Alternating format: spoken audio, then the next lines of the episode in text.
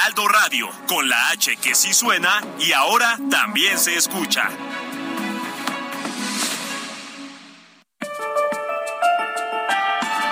Esta es la mesa de análisis a fuego lento, bajo la conducción de Alfredo González Castro en el Heraldo Radio. Iniciamos.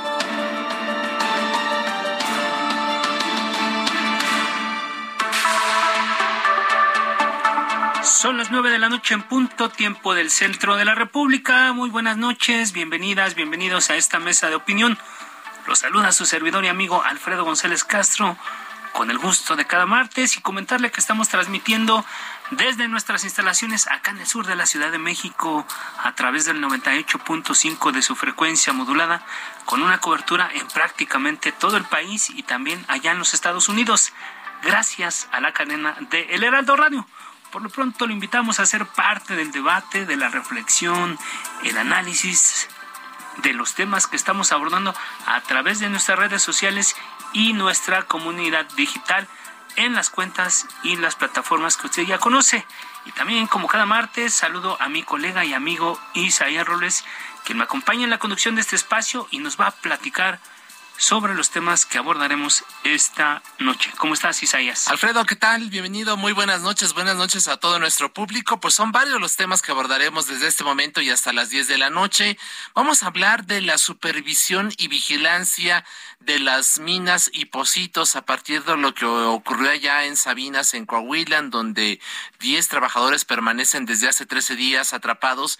¿Quién supervisa? ¿Quién es la autoridad responsable de ello? ¿Cuáles son las reglas y normas que rijan este tipo, la operación de este tipo de minas y pocitos? Vamos a hablar con un experto en la materia. También, pues hay que recordar, hace ocho días estamos anunciando en este mismo espacio los primeros hechos de violencia que se vinieron registrando en varios estados del país. Durante una semana hemos estado reportando lo que ha ocurrido en Jalisco, Guanajuato, en, en Chihuahua, en fin, en varios estados, en Michoacán México está en llamas, al borde de los umbrales del infierno. Vamos a tener un debate interesante sobre esta materia. Vamos a hablar, por supuesto, del tema del día, el desafuero contra Alejandro Moreno, justicia o venganza, cuál es el proceso legislativo que se va a seguir en este caso. Y por último, el SAT va a la casa de tianguistas, así como usted lo escucha, así que abordaremos también con un contador público cuáles son las implicaciones de estas medidas. Alfredo, los temas que abordaremos a lo largo de este espacio variados y diversos los temas, Isaías, pero vamos a entrar de lleno al, primer asunto que tú comentabas. Eh, durante el sexenio de Felipe Calderón ocurrió ya una tragedia en un pocito de Sabinas, Coahuila. El entonces secretario de Economía, Bruno Ferrari, y la titular del trabajo, Rosalinda Vélez, acudieron a la zona. Al comprobar que operaba de manera clandestina y con nulas condiciones de seguridad para los trabajadores, todos los pocitos fueron clausurados y se prohibió en aquel entonces su operación. Esto es parte de lo que recordó Bruno Ferrari eh, con nuestro compañero y colega Misael Zavala, reportero del Heraldo Media Group. Vamos a escuchar lo que entonces dijo Bruno y regresamos con nuestro primer invitado. En ese mismo momento retiré las concesiones y además de retirarlas, la licenciada Rosalinda Vélez clausuró los positos que había en esa zona por las pocas y malas condiciones de trabajo. Y por lo pronto le puedo decir que todo lo que era posito, así, ya de entrada, lo cerramos. Por lo que no me explico cómo puede haber muchos de ellos abiertos. Nadie se explica cómo es que todavía sigan abiertos muchos de estos sitios. Y para hablar del tema, ahora hacemos contacto con el ingeniero Armando Alatorre, presidente del Colegio de Ingenieros de Minas Metalurgistas y Geólogos de México. Bienvenido, ingeniero Armando Alatorre. Gracias, muy buenas noches. Muy, muy buenas noches, Alejandro, muy buenas noches. Isaías, a sus órdenes, señores. Un placer estar con ustedes. Muchas gracias, ingeniero La Torre. Eh, a ver, platíquenos, ¿están realmente prohibidos por ley la operación de estos pocitos como el del Pinabete, donde están atrapados 10 mineros desde hace 13 días? Así como, como prohibidos completamente, no. Eh, eh, esa nota que traían ustedes en, en aquella época fue una, una medida evidentemente de, de remediación a lo que había, pero no así que hay algún reglamento expreso que prohíba la explotación en pequeña escala, no, no existe. Pero sí hay una, una serie de normas, de reglas de, de seguridad que se deben seguir independientemente del tamaño de las operaciones. Eso sí es innegable. Totalmente. A, ver, ingeniero Alatorre, eh, hemos visto la participación muy activa de la de la directora de Protección Civil del Gobierno Federal, pero no sabemos, no se ve a, ciencia cierta, la gente, bueno, sí lo sabemos, por ley se sabe, de quién depende la operación de estos lugares. Sin embargo, entre la Secretaría del Trabajo y la Secretaría de Economía se echan la bolita. ¿Qué autoridad es la encargada de otorgar las concesiones y de supervisar la forma en la que operan estos sitios? Mira, la, el, otorgamiento de, de, las concesiones es la Secretaría de Economía directamente, este, a través de la Dirección General de Minas, y eso está establecido perfectamente en la ley minera. Aparte, en la misma ley minera, el artículo 27 de, la ley minera trata, eh, trae un desglose de las obligaciones que tiene que cumplir cualquier concesionario minero sin importar a lo que a, qué parte de la minería se dediquen y este entre las obligaciones la número cuatro te, la voy a leer literalmente dice sujetarse a las disposiciones generales y las normas oficiales mexicanas aplicables a la industria minera metalúrgica en materia de seguridad en las minas. El concesionario es el primer responsable de cuidar la seguridad en las minas.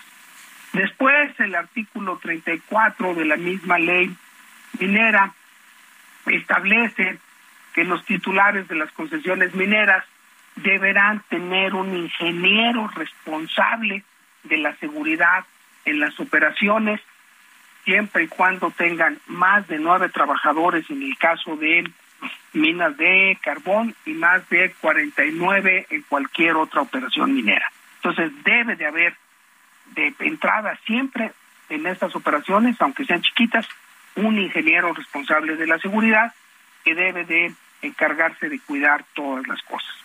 ¿Y ustedes que conocen esto, es, se cumple esta parte? ¿Existen estas, estas, ¿Estas, figuras? Eh, eh, eh, en términos generales, sí, sí existen, sí se usan. ¿Qué pasó en el, en el caso específico que, que estamos viendo en, en Sabinas?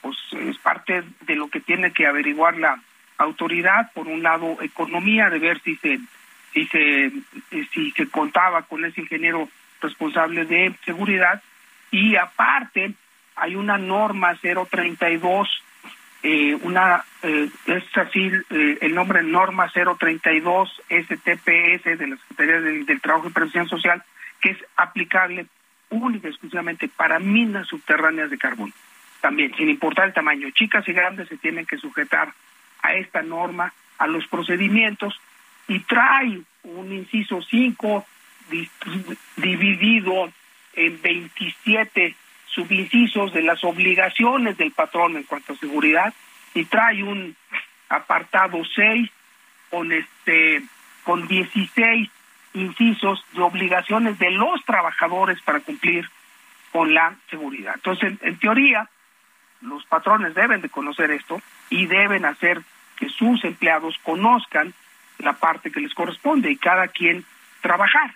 Entonces la seguridad en las operaciones mineras pues, tiene que venir de arriba, de parte del concesionario, del patrón, pero tiene que venir de abajo, de los mismos empleados, ¿no? Que cumplan con, con, la parte que les corresponde. Estamos hablando con el ingeniero Armando Alatorre, él es presidente del Colegio de Ingenieros de Minas Metalurgistas y Geólogos de México. Ingeniero, eh, ahora, usted ya nos dice, eh, la ley minera y establece que el concesionario es el primer responsable de cuidar la seguridad, que debe existir este ingeniero, además encargado o responsable de la seguridad de cada mina pero ¿quién supervisa y qué autoridad, a qué autoridad corresponde y, eh, el que haya inspectores desplegados para verificar que en los hechos esto se esté cumpliendo? Pues mira, esto viene directamente amarrado con cada instancia. La ley minera pues tiene que ser supervisión directa de la Secretaría de Economía. La norma 32 que viene de la Secretaría del Trabajo y Previsión Social pues tiene que ser de parte de esa secretaría completamente. ¿Y entonces los inspectores corresponden a ambas instancias, a ambas secretarías? correcto, y en un, y en un momento dado, eh, un, un concesionario minero tiene que responder ante las dos instancias de cualquier revisión sobre seguridad que haya. Sí, definitivamente. Ingeniero a la torre, ustedes fueron convocados para apoyar en las labores de rescate eh, ahora eh, allá en, en Coahuila, en este pocito del que estamos hablando. No, no hemos recibido todavía ninguna solicitud al, al, al respecto de que algún ingeniero especialista pudiera participar ahí. Este, eh, eh, está trabajando la gente de protección civil, tengo entendido, está el, el, el gobierno en la misma zona, hay mucha gente dedicada al carbón por muchos años con experiencia tanto en la operación, en la seguridad, como en, como, en rescates. Entonces ahí mismo el, en, en la zona podrían en un momento dado contar con apoyo de gentes eh, adicionales a lo que tienen. ¿no? ¿Qué información tienen ustedes sobre esto, esto que está ocurriendo allá en el Pinabete? ¿Será que va a correr la misma suerte, entre comillas, que lo que ocurrió en Pasta de Conchos, ingeniero La Torre? Mira, eh, tener información directa, te debo confesar, no la tengo. Mucho de lo que yo conozco es a través de los medios como ustedes, número uno. Número dos, eh, las circunstancias tienen parecido en que son cuestiones de carbón, pero fueron dos, son dos accidentes por causas totalmente distintas, diferentes. Entonces, el resultado eh, si quieres hablar del resultado final con respecto a las gentes, pues eh, habría que pensar que todavía puedan encontrar a alguien con vida, esperemos que sí, este, pero pues, hasta que no se acabe el, el trabajo no lo vamos a saber Así es. cierta. La esperanza muere al último. Exactamente. Por último, ingeniero La Torre, ¿qué se puede y qué se debe hacer para evitar algo así en el futuro? Definitivamente, apegarnos a las normas, seguirlas estrictamente. Y esto es lo mismo que sucede en cualquier industria, en cualquier lado. Incluso podríamos llevar al ejemplo extremo de los accidentes automovilísticos en la calle. Si la gente no respeta las normas, no sigue todos los lineamientos de seguridad establecidos, pues siempre, por desgracia, va a haber un accidente, en un momento o en otro. No hay más que seguir las reglas. Tenemos muy buenas reglas mexicanas en minería y este en el 99% de los casos o más funcionan perfectamente, de maravilla. ¿Ok? Hay mucha industria minera en México que puede presumir de tener años con cero accidentes. Completamente. Así es, así es, ingeniero. Pues bueno, le agradecemos mucho el que haya aceptado esta conversación con nosotros esta noche. Estaremos pendientes de las operaciones que de rescate que continúan allá y como usted lo comenta, apegarnos a las normas es lo que puede eh, eventualmente evitar que en el futuro sigan eh, repitiéndose este tipo de casos. Armando La Torre, presidente del Colegio de Ingenieros de Minas, Metalurgistas y Geólogos de México, gracias por aceptar esta llamada. Muy buenas noches. A sus órdenes, señores. Un placer. Gracias. Muchas gracias, San Ingeniero. 9 con 13. A fuego lento. Ya lo decías, Isaías, otro tema importante es, la pregunta que nosotros tenemos es ¿México está en llamas o en los umbrales del infierno? Como ya lo comentábamos al arranque de este espacio, varios estados del país han vivido jornadas de terror desde hace una semana y precisamente hace siete días, el martes 9, en los límites de Jalisco y Guanajuato hubo bloqueos, incendios y ataques a negocios tras un fallido operativo para detener a Ricardo Ruiz Velasco, el doble R, uno de los líderes del cártel Jalisco Nueva Generación, y a Gerardo González Ramírez, el APA. Este jueves y viernes la violencia también se extendió a varios municipios de Baja California y Chihuahua y el sábado a Michoacán. Vamos a escuchar lo que dijeron las autoridades sobre este tema y regresamos con nuestros siguientes invitados. Andrés Manuel López Obrador, presidente de la República. Hay gobernabilidad, hay estabilidad y al mismo tiempo hay eh, un interés de nuestros adversarios, los conservadores, de magnificar las cosas. Adán Augusto López, secretario de Gobernación. No, no es que querramos minimizarlos, pero pues desde luego hay una estrategia del gobierno federal de combate a la inseguridad que está dando resultados. General Luis Crescencio Sandoval, titular de la Sedena o también por el debilitamiento quieren sentirse aún fuertes, generan situaciones de violencia donde eh, a manera de publicidad puedan estar mandando sus mensajes que aún son fuertes, cuando en realidad poco a poco se ha ido avanzando y minando esta eh, estructura delincuencial. Rosa Isela Rodríguez, secretaria de Seguridad y Protección Ciudadana. En el país hay gobernabilidad y estabilidad. Las causas de los hechos sucedidos el fin de semana se tienen plenamente identificadas. Y bien, y bien, para hablar de este tema hemos convocado a Saúl Arellano, investigador del Programa Universitario de Estudios de Desarrollo de la UNAM y director editorial de México Social. Saúl, gracias, muy buenas noches. Alfredo Isaías, muchas gracias por la invitación.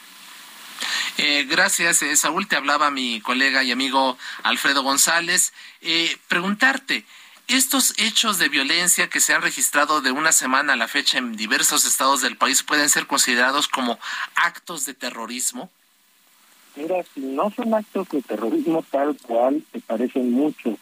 Aquí el debate que hay que considerar es que evidentemente el gobierno de México se empeña, y lo ha hecho desde siempre, desde prácticamente el gobierno de Ernesto Cedillo, ha negado que este tipo de prácticas, este tipo de eventos, sean calificados como terrorismo, porque recordemos que hay una ley en los Estados Unidos de América que le faculta a su país, a su gobierno, a intervenir en aquellos países donde haya terroristas.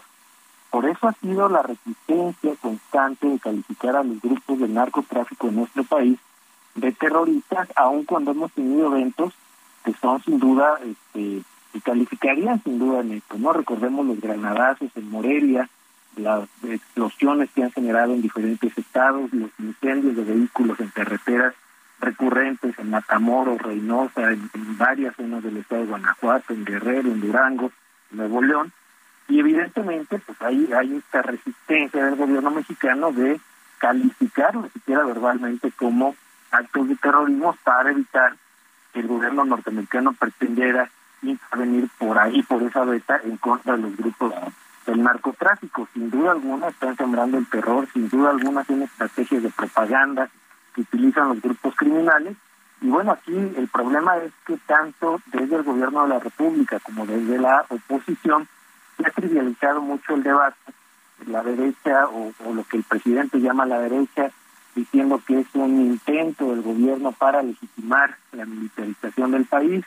Del otro lado, las personas que simpatizan con el gobierno de la República argumentando que se trata de, un, de una acción, ya lo dijo el presidente, si no concertada, pues sí, muy orquestada de lo que él llama la derecha, este, criticando y diciendo que estos actos son más de lo que realmente representan. En realidad estamos viendo la pérdida de capacidad del Estado de controlar el territorio, porque pues nuevamente aquí, Alfredo Díaz, estamos hablando de que esto ocurre no en la sierra, no en pueblos apartados, no en localidades rurales, sino en el corazón del país.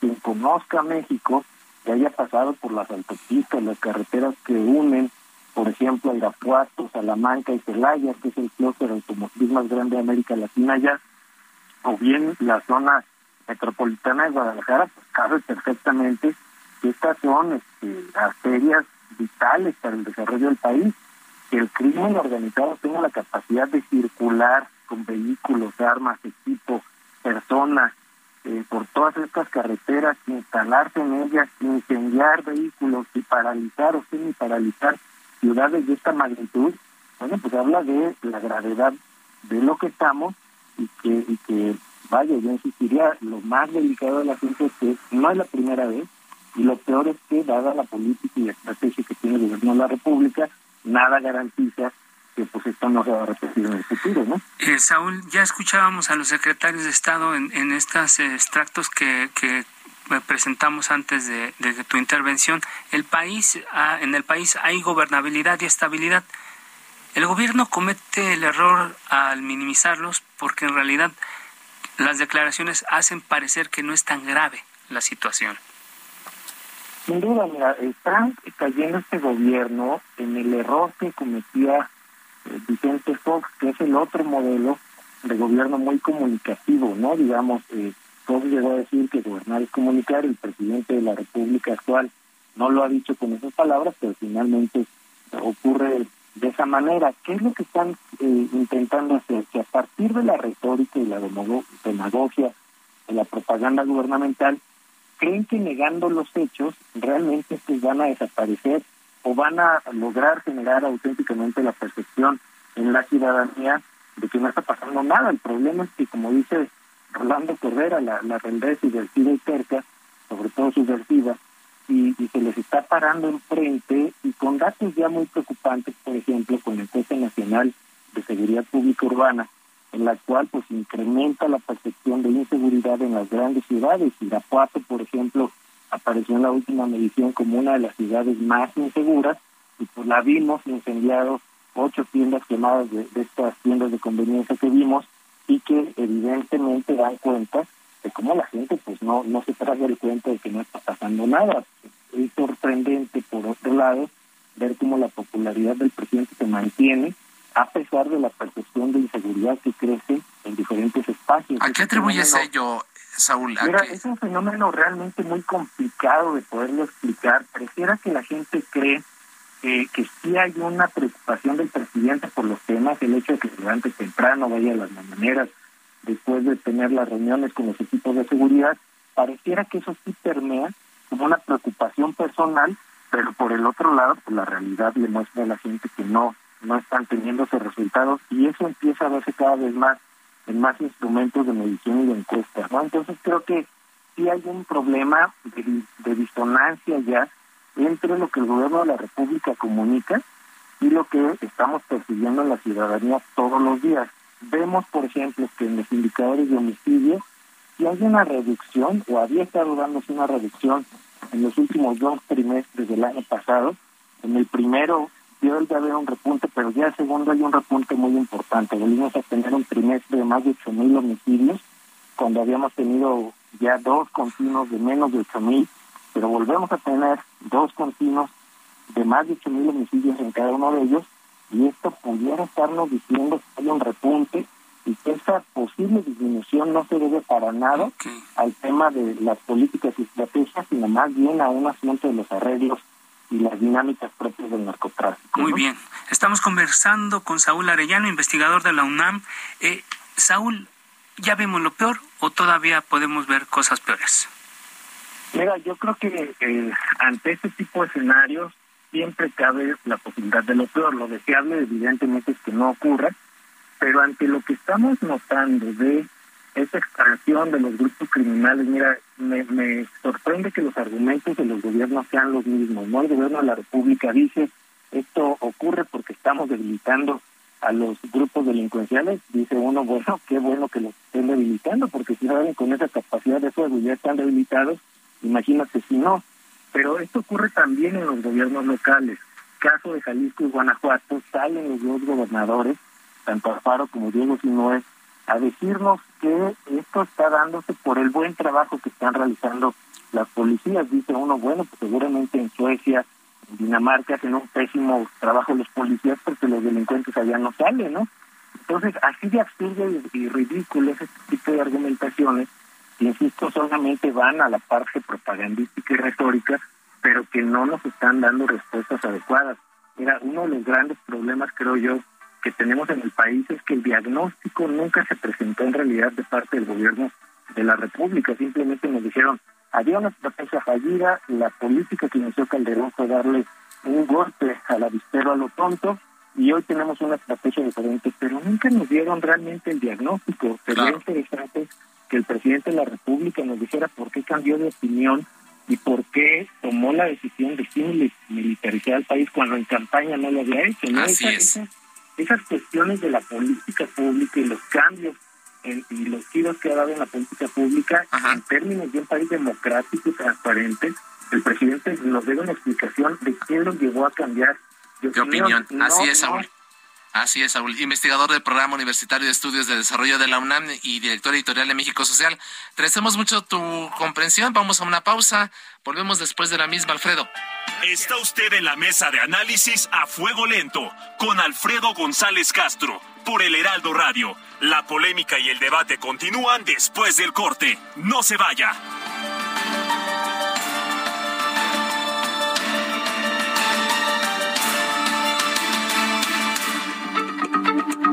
Heraldo Radio, la H se lee, se comparte, se ve y ahora también se escucha.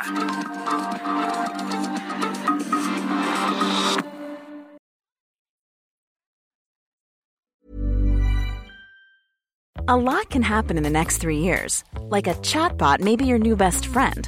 But what won't change? Needing health insurance. United Healthcare Tri Term Medical Plans are available for these changing times Underwritten by Golden Rule Insurance Company, they offer budget-friendly, flexible coverage for people who are in between jobs or missed open enrollment. The plans last nearly three years in some states, with access to a nationwide network of doctors and hospitals. So for whatever tomorrow brings, United Healthcare Tri-Term Medical Plans may be for you. Learn more at uh1.com.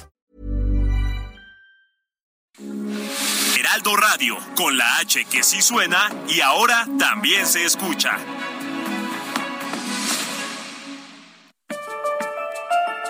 Siga en la polémica por el Heraldo Radio, con los que saben de política y la desmenuzan, en la mesa de análisis a fuego lento, con Alfredo González Castro. Regresamos.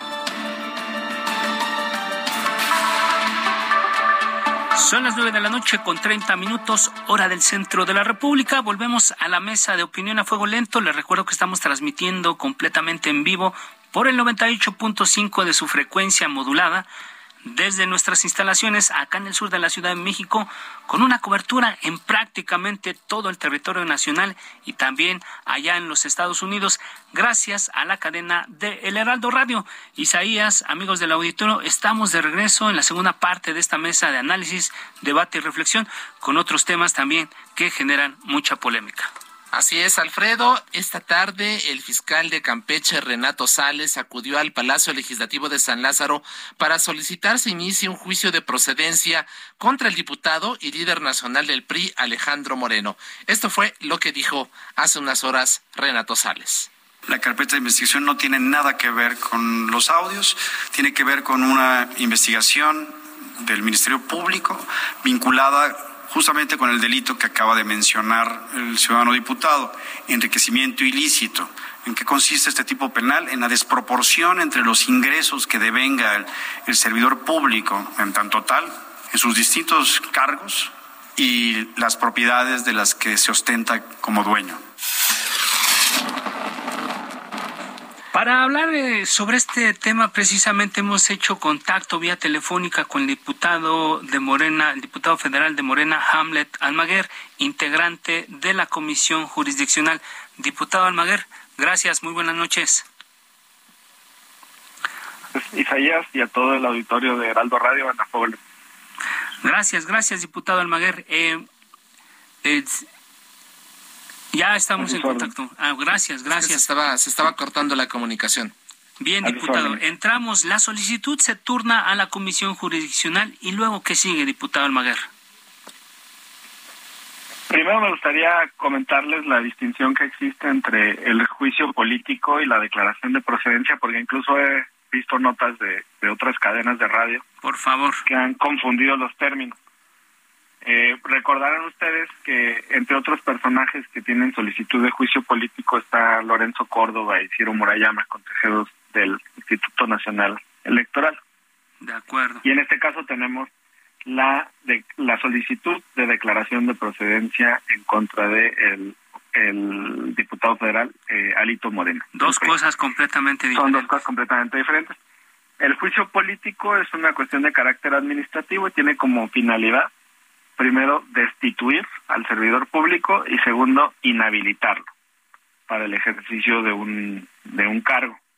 El juicio político se puede solicitar durante el ejercicio del cargo de altos funcionarios, diputados, senadores, consejeros del INE, magistrados, ministros de la Corte, gobernadores, y hasta un año después de terminado el encargo. y las, los fundamentos del juicio político son por obstruir eh, la consecución de los fines que tiene la Constitución, el despacho adecuado de los asuntos, la violación de derechos constitucionales o derechos humanos, entre otras cuestiones que están en la ley de responsabilidades administrativas. El juicio político tiene entonces este fundamento de carácter administrativo. Por el contrario, eh, la declaración de procedencia tiene una finalidad de carácter penal.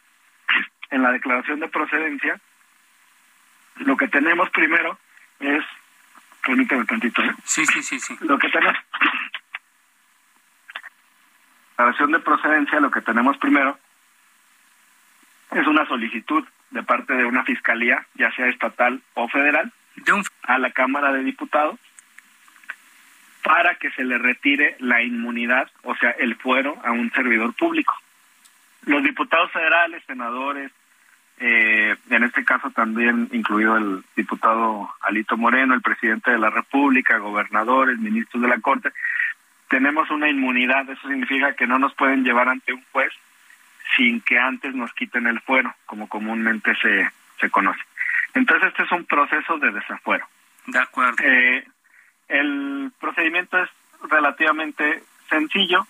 Eh, se presenta la solicitud ante la Cámara de Diputados. La Secretaría General va a resguardar esa solicitud hasta en tanto esté instalada una subcomisión que se llama sección instructora. La sección instructora depende de la comisión jurisdiccional de la que formo parte. En la comisión jurisdiccional seremos, no sé, eh, 15 integrantes, pero en la sección instructora solamente va a haber cuatro. Sí. ¿Ok? De acuerdo. Esa sección instructora no está instalada.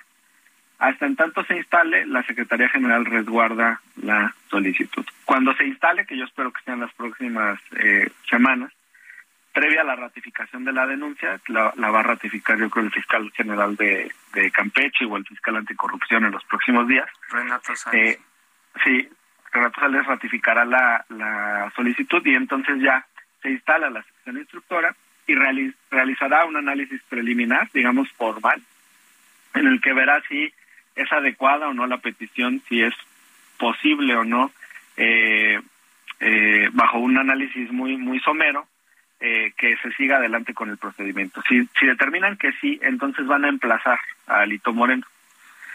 Después, ¿qué ocurre? Se le da garantía de audiencia, puede presentar pruebas, puede presentar alegatos, esto puede ser de manera presencial o de manera virtual, según se determine en cada caso, y van a preparar un dictamen en la sección instructora. Ese dictamen va a ser para determinar si se procede o no en contra de, de Alito. Si se determina que procede, el dictamen tiene que reunir tres de cuatro votos de los integrantes. De acuerdo. Y si se autoriza por por lo menos tres de los cuatro integrantes, se sube al pleno ese dictamen a los 500 diputados. Este es, eh, digamos, este es el procedimiento para todos los juicios de procedencia. Yo le eh, te, quiero, te, quiero, preguntar, diputado Hamlet Almaguer, integrante de la Comisión Jurisdiccional, eh, ¿cuántos juicios tienen acumulados que tienen que ver, eh, que son parecidos al de Alito? Yo hablé con el director jurídico de la Cámara hace algunas horas para tener información al respecto y me dijo que me iba a pasar un informe de, de esta situación. Lo que sí me comentó es que en la anterior legislatura se habían eh, desarrollado, desahogado cinco procesos okay. de desafuero, incluyendo, ustedes recordarán el de, el de un diputado de, el de Saúl Huerta de, de, abuso de Moreno. Sexual, abuso sexual. Correcto, sí. correcto. Y el otro tema que estaba por ahí era el de Mauricio Toledo, ¿no? Diputado del PT, y no recuerdo los otros porque pues yo no yo no pertenecía a esa a esa legislatura. ¿Y si cuál es la idea? Ajá, perdón, perdón eh, diputado, nada más para aclarar, si hubiese otras eh, declaraciones de procedencia, eh, el, el, desahogo de las mismas es en función del tiempo que se presentaron o, o por ejemplo, vamos ahorita con Alito y hay urgencia y se declara que sea el, primero en desahogarse. ¿Cómo es cómo se cómo se define el turno, pues? Sí, lo que determina la ley de responsabilidades es que a partir del artículo 25 es que tendría la sección instructora un término de 60 días hábiles para formular el dictamen. Y, ese proyecto. ¿Y ustedes harán todo lo posible para cumplir en tiempo y forma? Es una temporalidad, me parece que adecuada, incluso considerando los días inhábiles, pues estarías hablando de tres meses y medio, tal vez cuatro. Entonces, eh, es tiempo más que suficiente porque simplemente se, se cita, se emplaza, se le da garantía de audiencia y se prepara el, el proyecto. Otra cuestión que me gustaría para, para la audiencia. Por favor. En el tema de los votos necesarios para que en el Pleno pase la declaración de procedencia y el desafuero, es del 50% más uno de los presentes. No, pues ustedes, ustedes Morena y sus aliados tienen, pero sin problema. Correcto, se supera.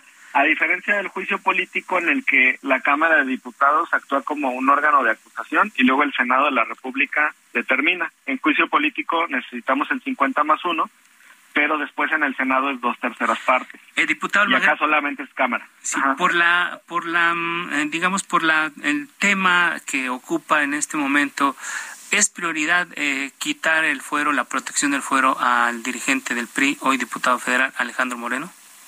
Pues es prioridad actuar dentro de este término de 60 días hábiles para cumplir con el mandato legal y constitucional y quienes integren o integremos la sección instructora pues tendrán que preparar un, dictamen que va a ser valorado por el pleno y va a ser estudiado por el pleno. Cuando el asunto pasa al pleno, de nueva cuenta, el acusador comparece ante la Cámara de Diputados y el acusado tiene derecho por sí mismo o a través de un representante a, a defenderse. Entonces esta es una resolución colegiada en la que participamos en primera instancia los integrantes de la Comisión Jurisdiccional, pero en segunda los 500 integrantes de la de la Cámara. Y yo creo que todos van a realizar o vamos a realizar un trabajo con mucha seriedad y detenimiento. ¿Y, el, este ¿Y el Pleno de la Cámara de Diputados se erige en jurado de procedencia?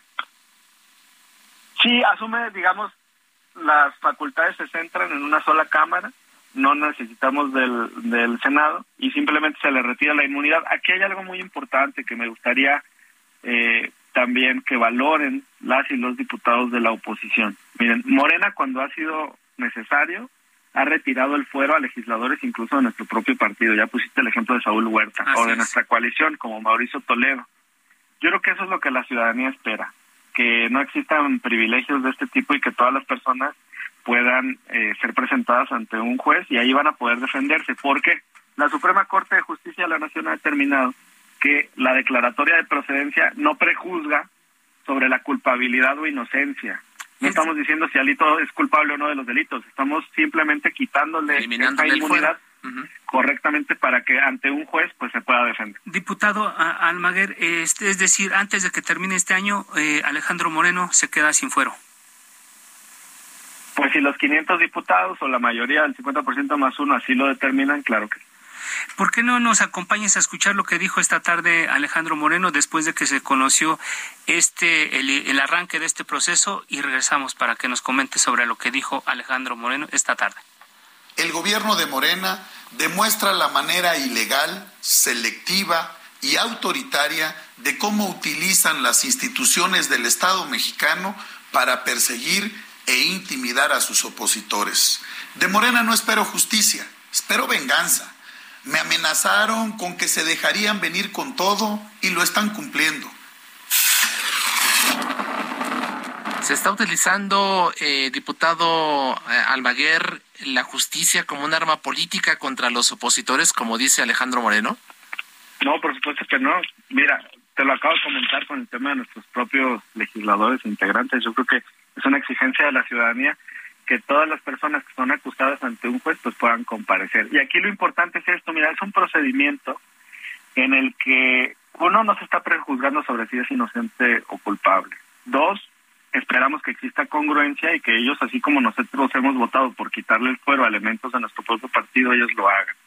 Y tercero, es una fiscalía local que es autónoma y va a ser un Tribunal Superior de Justicia local, los jueces de Campeche, los que van a determinar si se cometió o no el delito. No sé de qué habla cuando acusa al gobierno federal de Morena, si este es un asunto de carácter local, por todos los temas que ocurrieron cuando fue gobernador del estado de Campeche.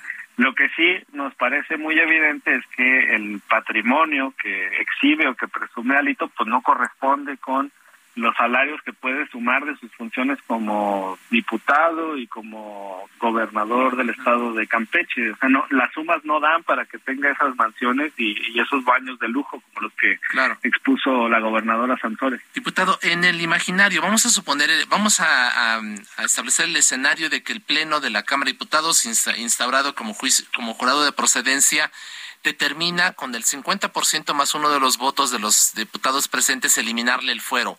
En ese momento, si estuviese allí Alejandro Moreno presente ante el Pleno, la autoridad, es decir, la autoridad en este caso de Campeche, podrían detenerlo para que ya eh, comparezca ante las autoridades respectivas por el delito de enriquecimiento ilícito y si se trata este de un eh, delito eh, mayor que le implique prisión preventiva. A ver, explíquenos estos detalles legales. Ojalá que esté presente en el pleno en el momento en el que se determine sobre su sobre la declaración de procedencia o no, sobre si se le retira o no el fuero.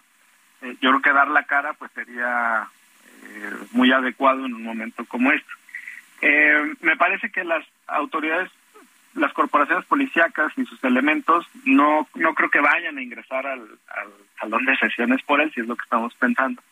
Pero lo cierto es que a partir de ese momento pierde la eh, inmunidad.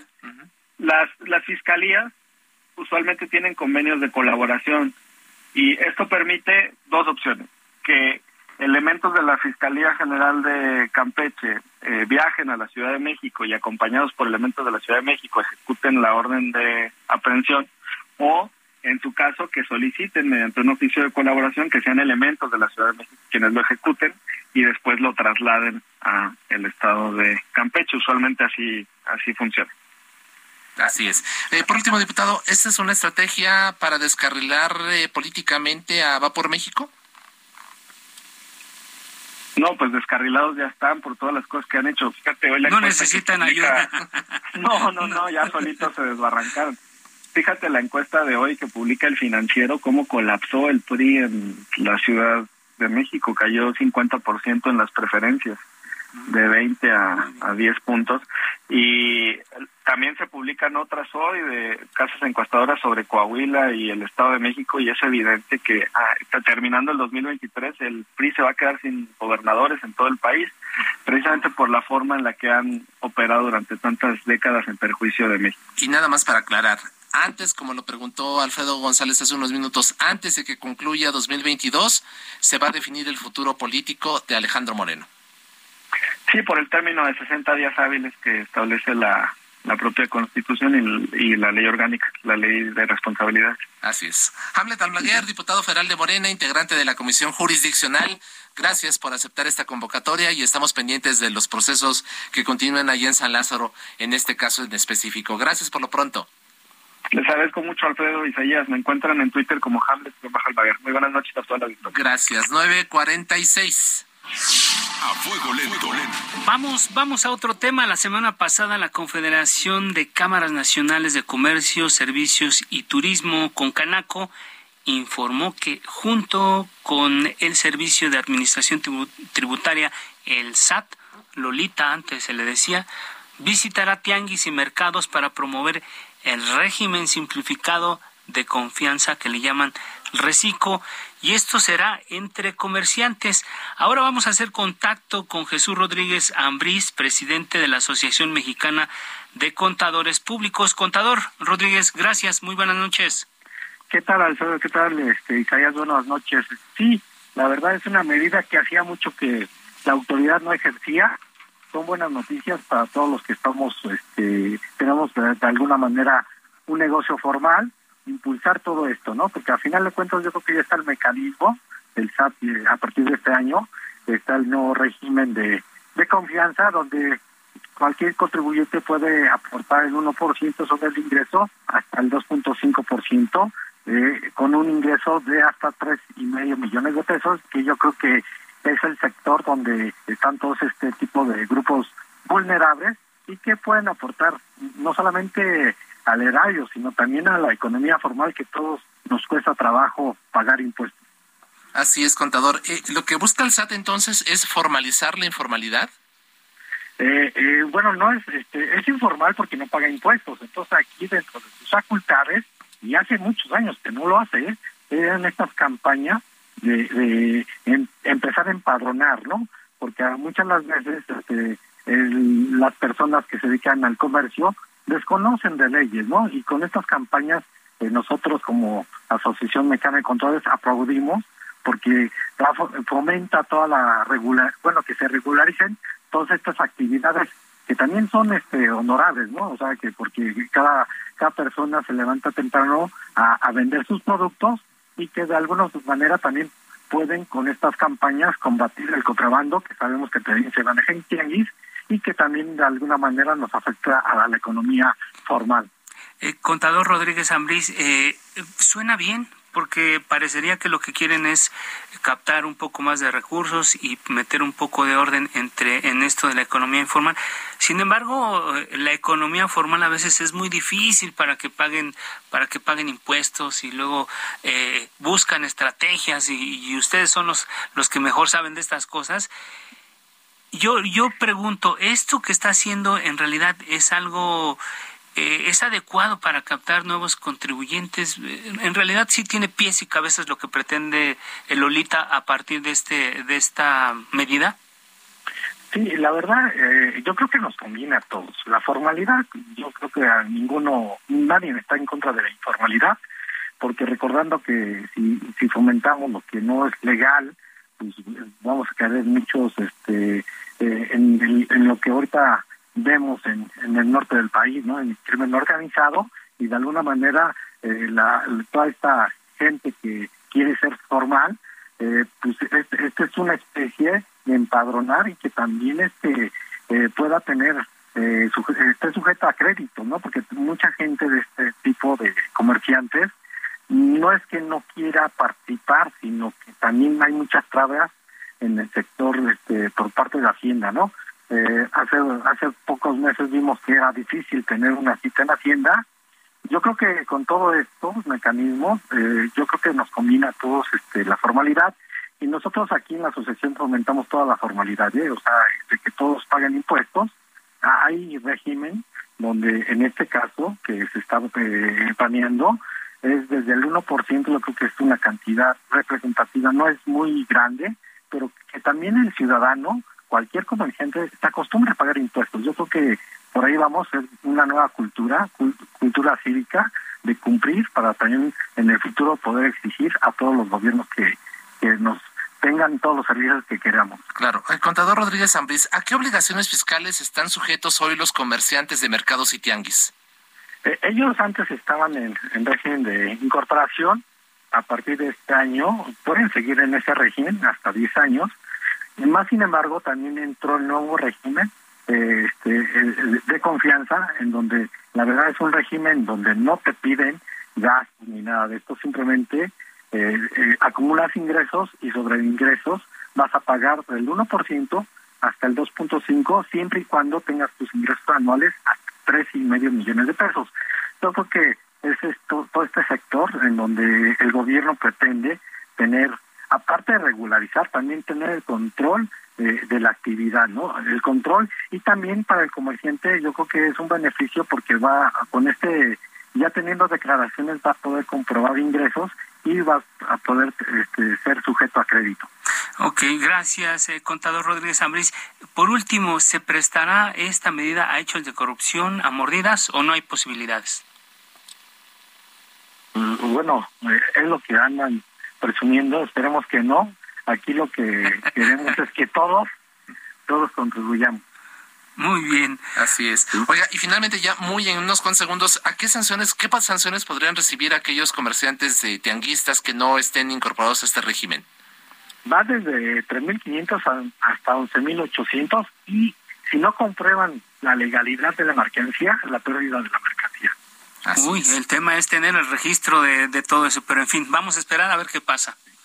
Hasta luego. Buenas noches. Hasta Así es. Gracias a Jesús Rodríguez Ambrís, presidente de la Asociación Mexicana de Contadores Públicos. Isaías, amigos del auditorio, ya llegamos a, se acabó el tiempo. Agradecemos siempre a quienes participan en esta misión por la generosidad de su tiempo y su confianza. Los invitamos para que nos acompañe mañana miércoles a las nueve de la noche también a la mesa de opinión en coproducción con la silla rota. También, por supuesto, agradecemos a quienes han hecho posible este espacio. Ángel Arellano en la producción, con el apoyo de Gina Monroy, Emanuel Bárcenas en los controles técnicos, Gustavo Martínez en la ingeniería. Muy buenas noches, nos vamos, Isaías. Ah, así es, Alfredo, muchas gracias, muy buenas noches. Quédese con Víctor Sánchez Baños en las frecuencias del Heraldo Radio y que tenga usted muy buena noche, descanse, cuídese. Estamos eh, allí en comunicación invitándole para que, por supuesto, siga se siga toda la programación que tenemos aquí en el Heraldo Radio, que es muy variada. Después, por supuesto, de Víctor Sánchez Baños, tendrá usted la música muy selecta que hace nuestro colega Emanuel Bárcenas. Y, por supuesto, mañana toda la información desde las seis de la mañana con... Desde las seis de la mañana. Con Mario Maldonado en Bitácora de Negocios, Sergio Lupita, Sergio Sarmiento y Lupita Juárez desde las siete y hasta las diez de la mañana. Y y, después de, todo ello, pues bueno, por supuesto, eh, lo invitamos a algo que lo están comentando Alfredo. Va a haber un especial de eh, Elvis, Elvis y de Madonna. Eh, hoy ah. se cumple un aniversario más, el 45 aniversario luctuoso de, de Elvis Presley. Así que tendremos los invitamos a que no le apague a, su radio y, se acompañe, pues antes de, ir a hacer la meme, que, se tomen unos, unos minutos para, para escuchar este especial que ha preparado nuestro equipo de producción de aquí del Heraldo Radio. Por lo pronto, le damos las muy buenas noches. No le cambie, quédese con nosotros y nos vamos. Gracias, descanse, buenas noches.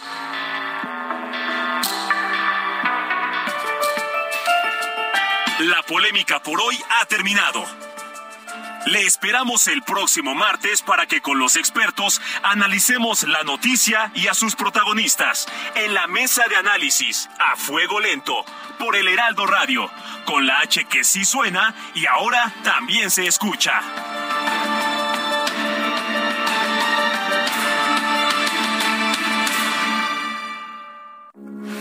Heraldo Radio, con la H que sí suena y ahora también se escucha.